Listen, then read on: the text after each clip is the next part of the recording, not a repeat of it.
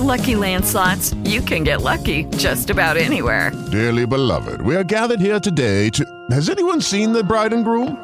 Sorry, sorry, we're here. We were getting lucky in the limo and we lost track of time.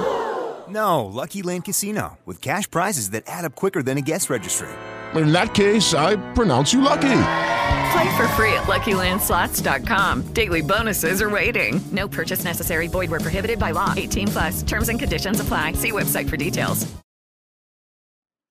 Al instante se le abrieron los oídos, se le soltó el impedimento de la lengua y hablaba correctamente. Hola, bienvenidos todos a este podcast sobre liderazgo. Yo soy Pacho Bermeo y me hace feliz compartir contigo este espacio que llamamos EFATA.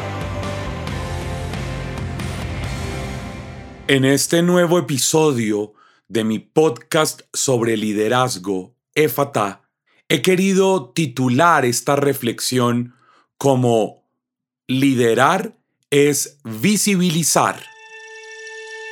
Y es que yo creo que si tú y yo de verdad queremos ser líderes desde la propuesta de Jesús y queremos más que ser líderes, vivir y ser como verdaderos discípulos de Jesús, pues tenemos que en nuestra vida adoptar, encarnar, materializar las mismas acciones, las mismas actitudes, los mismos comportamientos que el Evangelio nos muestra que tuvo Jesús. Y si eso es así, yo creo que tal vez una de las más claras acciones cotidianas que evidencian el reino como nos lo presenta el Evangelio tiene que ver con visibilizar. Óyeme, visibilizar es lo contrario a esconder, a tapar, a ignorar, por supuesto, a invisibilizar o incluso a encubrir.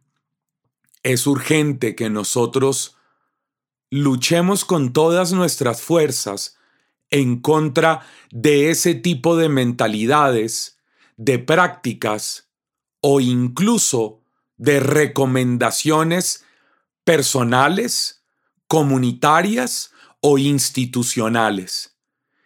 Y para hablar un poco más de esto, yo te invito para que si puedes tomar tu Biblia lo hagas y busquemos la primera perícopa del capítulo 3 del Evangelio según San Marcos. Marcos 3 del 1 al 6.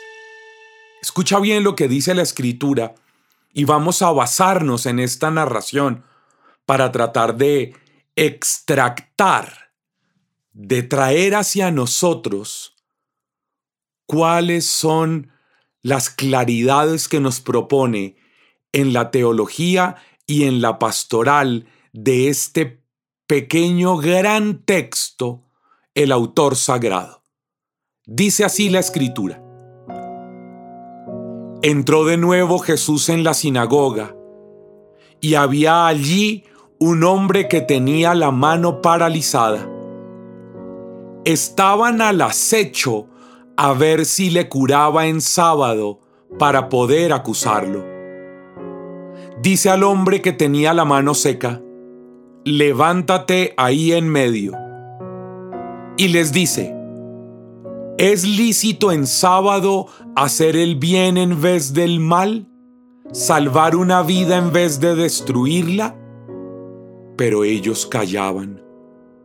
Entonces, mirándolos con ira, apenado por la dureza de su corazón, le dice al hombre, extiende la mano.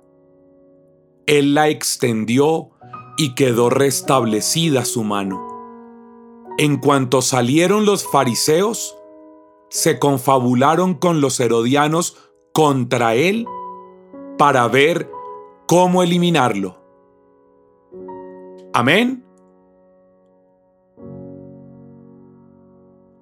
Mira qué texto más contundente denso, profundo, amplio, con un montón de cosas que es necesario que podamos revisar. La primera de ella, planteémonos el contexto del escenario. Están en medio de la liturgia shabática, de lo que se celebraba el sábado habitualmente en todas las sinagogas palestinenses. Tiempo de encuentro con los hermanos, de oración, de escucha y reflexión de la escritura y sin duda tiempo para que cada uno de ellos se animara entre todos para seguir permaneciendo fieles a la alianza con Yahvé. No se te olvide que esos eran como los grandes propósitos de las sinagogas. Orar, leer la escritura, encontrarse como hermanos y mantenerse fieles juntos a la alianza. Y en medio de esta realidad aparece un personaje que está allí, atrás, sin duda invisibilizado como parte activa, protagónica de la comunidad ritual, pero visibilizado como una oportunidad para ponerle una trampa a Jesús. Si tú te das cuenta, nos dicen que en la sinagoga había un hombre que tenía la mano paralizada, seca, tullida. Y los que estaban allí, fariseos, herodianos, estaban al acecho para ver si Jesús curaba a ese hombre en sábado y poder tener de qué acusarlo. ¿Te das cuenta lo que está pasando? Los fariseos y los herodianos sí han visto al hombre de la mano seca, pero lo están viendo como un objeto, como un vehículo para instrumentalizarlo para poder conseguir sus mezquinos intereses personales o gremiales o sectarios para poder ir en contra de Jesús. Ellos no lo han visto porque lo consideren un hermano, porque no se te olvide que a los enfermos, los fariseos, los judíos piadosos, los consideraban unos castigados de Dios. Ellos creían que Dios le había retirado un poco de la rúa de su ser. Por eso estaba enfermo que seguramente era la consecuencia de sus pecados o de los pecados de sus padres, porque en esa mentalidad retributiva, transgeneracional, se movían en esa época. Hoy, afortunadamente, ese tipo de comprensión ya fue superada en nuestra idea, en nuestra enseñanza, en la formulación de la educación propia del magisterio de la Iglesia Católica. Hoy a nadie serio en la Iglesia Católica se le ocurre hablar de enfermedades o de pecados intergeneracionales. Los que hablan de eso es porque sin duda son poco serios. Pero nos encontramos con este hombre que tiene una mano paralizada. Y eso entonces, además de hablarnos de la mala percepción que seguramente él tenía de Dios, y es que tal vez sin saberlo, él decía, pero ¿por qué a mí Dios me ha castigado con esta mano paralizada? Y además de eso, está en una experiencia religiosa en donde los que están ahí son gente aparentemente sana, aparentemente buena, de la fachada hacia afuera, aparentemente piadosos religiosos y que estaban con su cumplimiento de normas, de ritos, de holocaustos, de preceptos, de leyes, agradando a Dios. Y él ha vivido su vida sintiendo que al darle la espalda a él, los religiosos están agradando a Dios. Escucha eso esta persona seguramente sentía que al darle la espalda a él, a no acercarse, al no tocarlo, al no interactuar con él, al no ponerlo como un protagonista de la religión, de la experiencia del pueblo elegido de Dios, porque lo excluían por su enfermedad, los piadosos al hacer eso estaban agradando a Dios. Imagínate esa vaina. Y nos encontramos con que Jesús entra a la sinagoga y mientras que los piadosos han visto a ese ser con la mano tullida como un foco de contaminación, como alguien que muestra evidentemente las rastros del pecado, las marcas de la acción castigadora de Yahvé, Jesús entra y lo ve. Y lo pone en el centro no solo de su mirada, sino en el centro del lugar.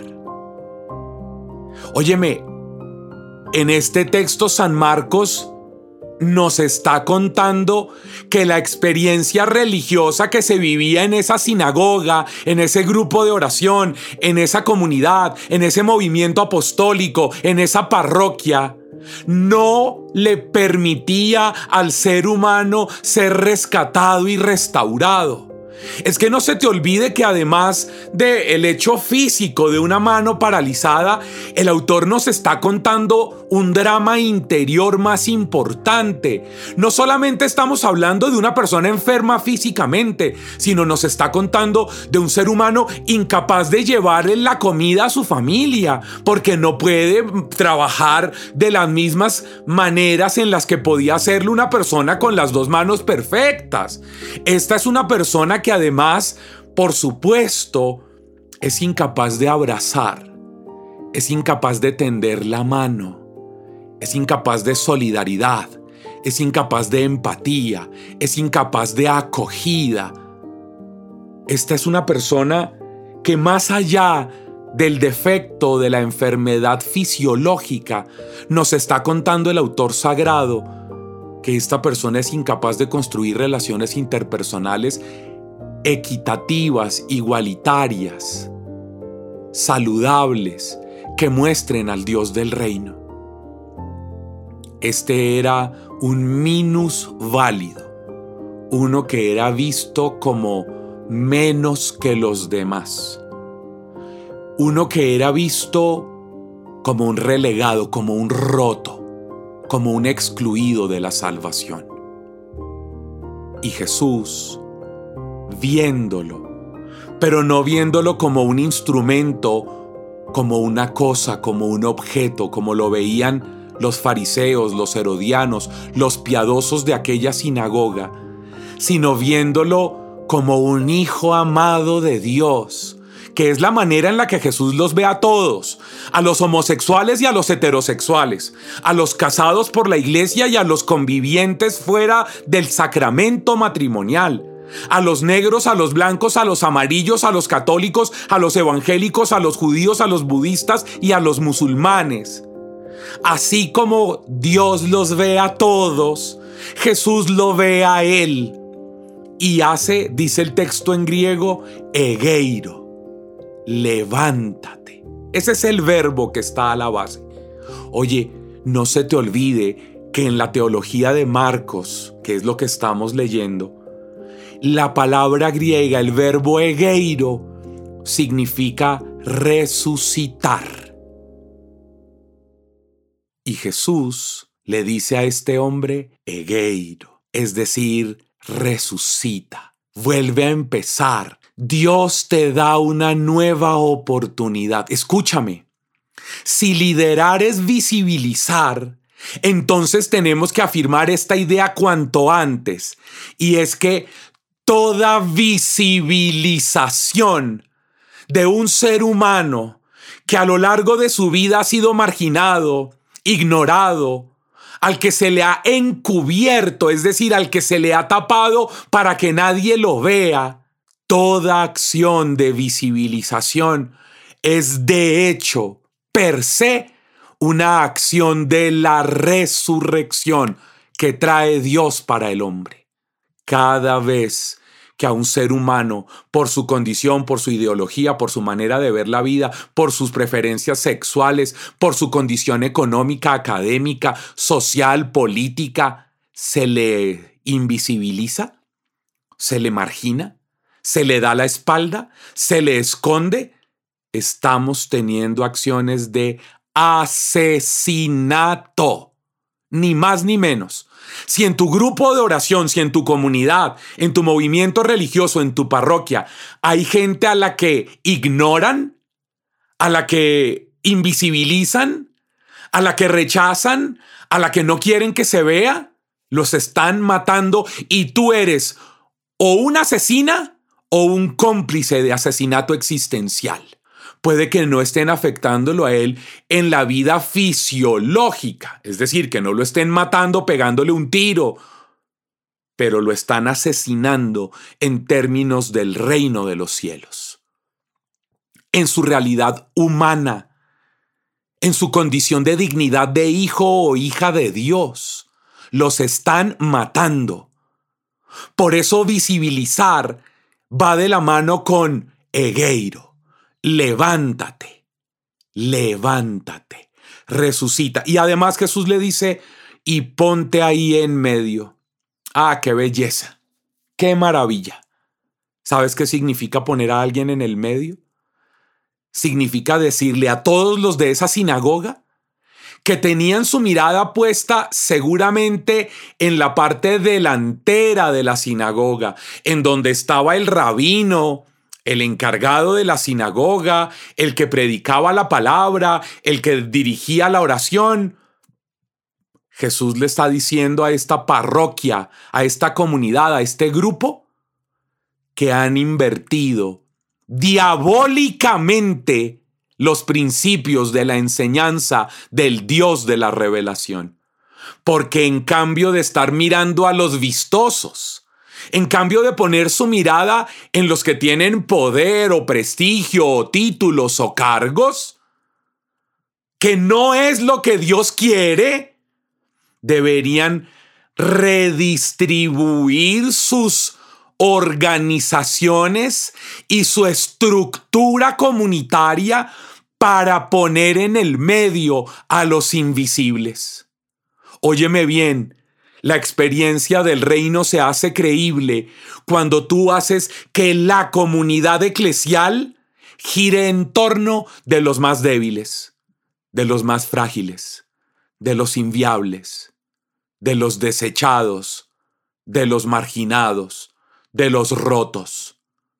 Por eso poner al hombre resucitándolo en medio de ellos, es hacer que los que estaban dándole la espalda den media vuelta y lo pongan como el centro de su mirada. Es hacer que haya una inversión, una ruptura en la manera de distribuir las búsquedas, las prioridades, los anhelos de las comunidades. Esa era una sinagoga llena de gente piadosa, pero al mismo tiempo diabólica, es decir, que rompía con la igualdad, con la equitatividad.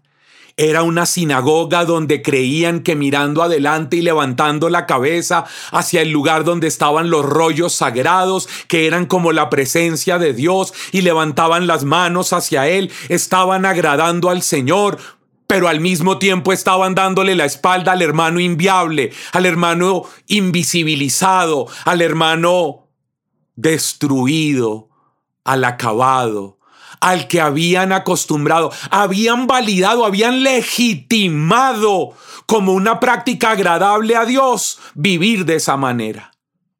Y entonces Jesús poniéndolo a él en medio, habiéndolo resucitado con su palabra, levántate. Les pregunta a los piadosos de la comunidad en la que está. ¿Es lícito en sábado hacer el bien en vez del mal? ¿Salvar una vida en vez de destruirla? ¿Qué pregunta más interesante? ¿Es lo que a Dios le agrada? Porque no se te olvide que al preguntar si es lícito, es decir, si la ley lo aprobaba, ellos pensaban que lo que estaba aprobado en la ley era la manera de agradar a Dios. Y entonces Jesús les pregunta, ¿es agradable a Dios el día del Shabbat hacer el bien en vez del mal, salvar una vida en vez de destruirla? Y ellos callaban. Óyeme, es que la mentalidad que tenían en esa época que no habían entendido en realidad con seriedad lo que significaba el sábado, ellos creían que el sábado era el día de reposo, el día de descanso porque Dios había descansado, como si Dios se cansara. ¿Tú me entiendes esa locura? Como Dios dice el Génesis, descansó, pero no entendieron lo que significaba la teología del descanso entonces nosotros no podemos hacer nada ni siquiera a favor de los que lo necesiten. Y entonces han puesto a los hombres al servicio de la ley, pero no a la ley como mediación salvífica para los hombres. Y no entendieron que cuando se habla del descanso shabático, lo que se está diciendo es el tiempo en que Dios se ocupa de cuidar y restaurar todo lo creado. Eso es lo que significa en la teología, para mí, para Pacho Bermeo, el sentido del descanso, del reposo sabático. No es que me cruzo de brazos y entonces voy a descansar porque yo soy Dios y me cansé de estos seis días de... No, hombre, no, seamos serios. No, el día del descanso significa que después de que Dios lo ha creado todo, se dedica a cuidar, a proteger, a velar, a sanar, a restaurar todo aquello que fue creado y que fue, por supuesto, deteriorándose, dañándose, enfermándose. Eso significa el descanso de Dios. Por eso Jesús el sábado les pregunta, ¿qué es lo que agrada a Dios? Que cumplamos leyes al margen de las personas, dándole la espalda a los seres humanos, o que nosotros entendamos que la ley de Dios es ponernos en servicio, en función, a favor de aquellos que están enfermos, desgastados, marginados, invisibilizados, rechazados. Pero ellos callaban. Entonces mirándolos con ira, apenado por la dureza de corazón, le dice al hombre, extiende la mano. Él la extendió y quedó restablecida su mano. Ah, qué belleza, mis amigos, qué hermosura, sin tocarlo siquiera. Es el poder de la palabra de Jesús. Jesús con su palabra ha resucitado a este ser humano, lo ha puesto en el medio, ha reorganizado la distribución de las estructuras comunitarias, lo ha rescatado del anonimato existencial en el que la sociedad y la religión lo habían postrado. Porque eso es visibilizar. Nunca se te olvide. Visibilizar es rescatar a ese ser humano del anonimato existencial en que ha sido postrado.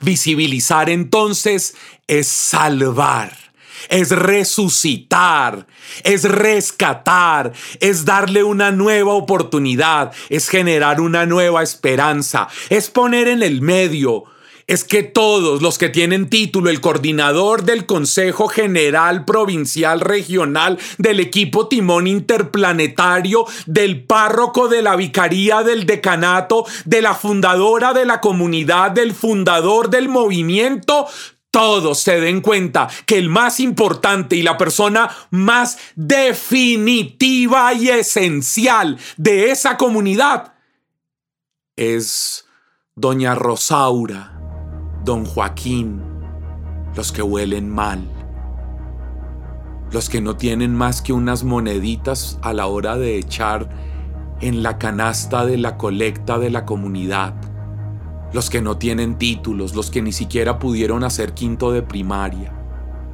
los que no tienen cuenta bancaria, los que llegan a la parroquia caminando porque no tienen con qué coger transporte público, los que no hablan, los que huelen mal, a los que nadie se les acerca para abrazarlos efusivamente como lo hacen con los hipócritas que tienen títulos y cargos a los que van a abrazar para salir en la selfie. En cuanto salieron los fariseos, se confabularon con los herodianos contra Jesús para ver cómo eliminarlo. Por supuesto, Jesús resulta ser muy incómodo y una amenaza para los representantes del establecimiento religioso porque es disruptivo, porque ha sido capaz de hacer al hombre el centro de todo, especialmente a ese hombre invisible, al que todos le habían dado la espalda en nombre de Dios.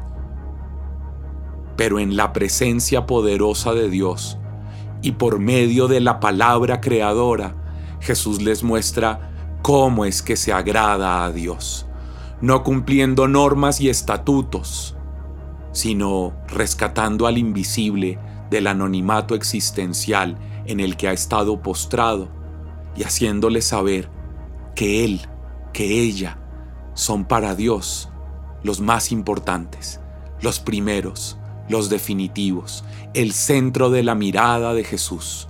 Por eso, amigos, liderar es visibilizar.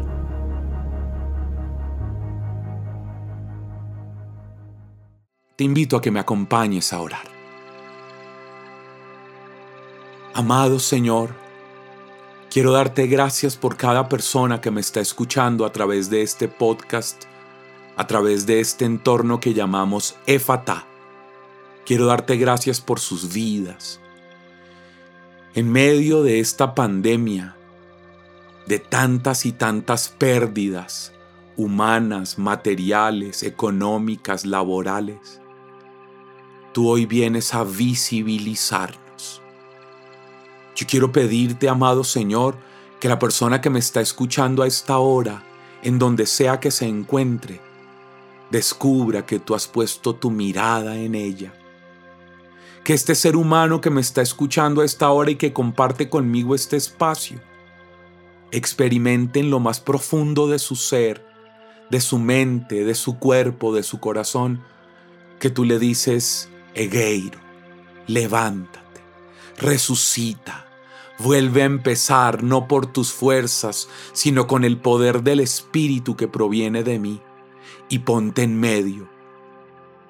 Te pido, Señor, que estos líderes que me están escuchando a esta hora tengan la valentía, la claridad, la humildad, la fuerza, la certeza, la convicción de tomar decisiones al interior de sus comunidades, de sus grupos, de sus parroquias, de sus estructuras de poder eclesial, para que todo lo transformen, para que rompan las estructuras desde los cimientos si es que hay que hacerlo, con tal de poner a los pequeños, los frágiles, los invisibles, los marginados, los discriminados, los rechazados de la comunidad y de la iglesia y de la sociedad en el centro, en el lugar más importante.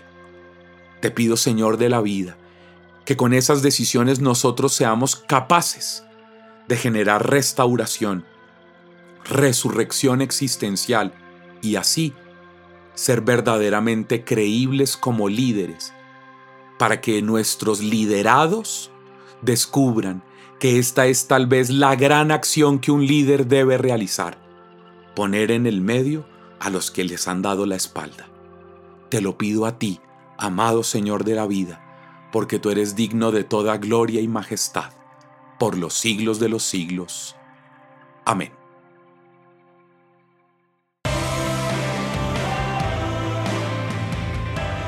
Oye, que no se te olvide nunca que para un verdadero cristiano, liderar es servir.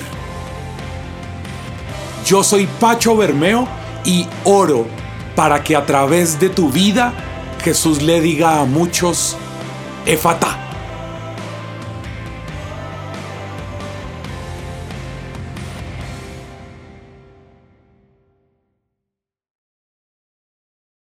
Hello, it is Ryan, and we could all use an extra bright spot in our day, couldn't we? Just to make up for things like sitting in traffic, doing the dishes, counting your steps, you know, all the mundane stuff. That is why I'm such a big fan of Chumba Casino. Chumba Casino has all your favorite social casino style games that you can play for free anytime, anywhere with daily bonuses. That should brighten your day a little. Actually, a lot. So sign up now at chumbacasino.com. That's chumbacasino.com. No purchase necessary. Group. Void were prohibited by law. See terms and conditions. 18 plus.